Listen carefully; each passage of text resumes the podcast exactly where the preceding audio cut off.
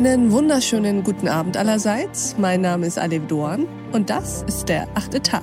Schön, dass Sie dabei sind. Biegsam, schmiegsam und glatt, weich und dabei voll Spannkraft, aber auch anpassungsfähig, wendig im Gespräch oder Verhalten. Wie, liebe Hörerinnen und Hörer, fänden Sie es, wenn ich Sie so beschreiben würde?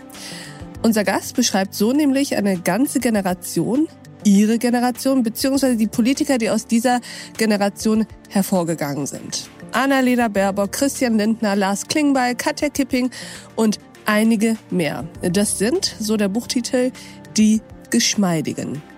Aber was bedeutet das denn dann politisch? Darüber sprechen wir heute mit ihr und ich könnte mich kaum mehr freuen, dass sie wieder da ist. Herzlich willkommen im achten Tag, Nora Bossong. Hallo, vielen Dank.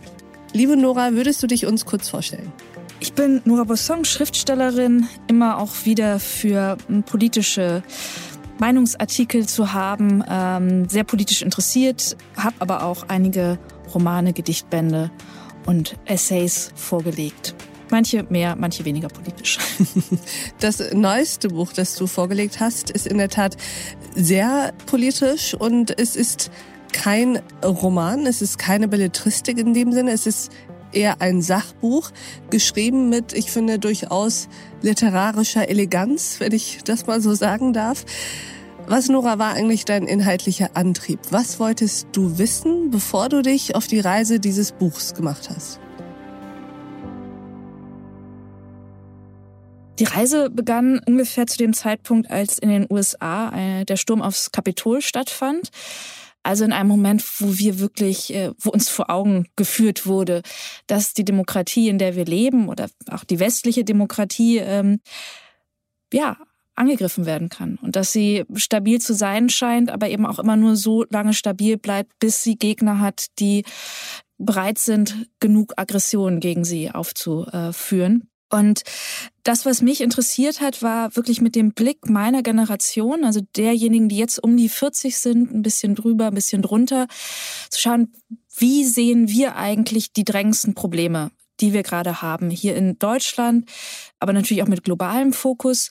Woher kommen wir eigentlich? Also was hat uns geprägt? Mhm. Und was könnte eine Politik sein? Was könnte auch äh, eine Neuauflage demokratischer Begeisterung äh, oder demokratischer Partizipation sein für die nächsten 20 Jahre. Also wirklich dieser Blick zurück, der Blick ins Jetzt und zu analysieren, was sind die Probleme, welche müssen wir jetzt angehen, wie können wir sie angehen und wie können die nächsten 20 Jahre aussehen. Und im besten Fall, darum ging es mir eben auch, die nächsten 20 Jahre nicht nur dystopisch zu erzählen. Mhm. Ich weiß, dass es einige wirklich drängende Probleme gibt, äh, die dystopische Erzählung nahelegen. Aber ich glaube, Dystopie kann kurz ja, für Aktivismus motivieren. Aber um wirklich langfristig uns einzubringen, müssen wir auch wieder eine Zukunftsidee haben, auf die zuzugehen uns freuen kann. Und dieses Gespräch geht natürlich noch weiter. Natürlich ist das ein Begriff, der sehr ambivalent ist. Natürlich klingt sowas wie aalglatt da ein bisschen mit. Es klingt, wenn man es ganz böse sagen würde, sowas wie Opportunismus Richtig. mit rein. Ich finde, es hat aber auch definitiv eine positive Seite. Und geschmeidig bedeutet erstmal, etwas ist flexibel, etwas ist dehnbar, etwas ohne zu zerbrechen mhm. kann es die Form verändern. Und das finde ich ist eine Fähigkeit, die auch im Politischen, da wo sie eben nicht opportunistisch wird, sondern wo es einfach als ganz schlichte Fähigkeit Fähigkeit eingesetzt wird, eine unglaubliche Kraft entfalten kann. Diese Folge in voller Länge finden Sie auf thepioneer.de oder in unserer Pioneer App. Bis zum nächsten Mal, Ihre Alef Doan.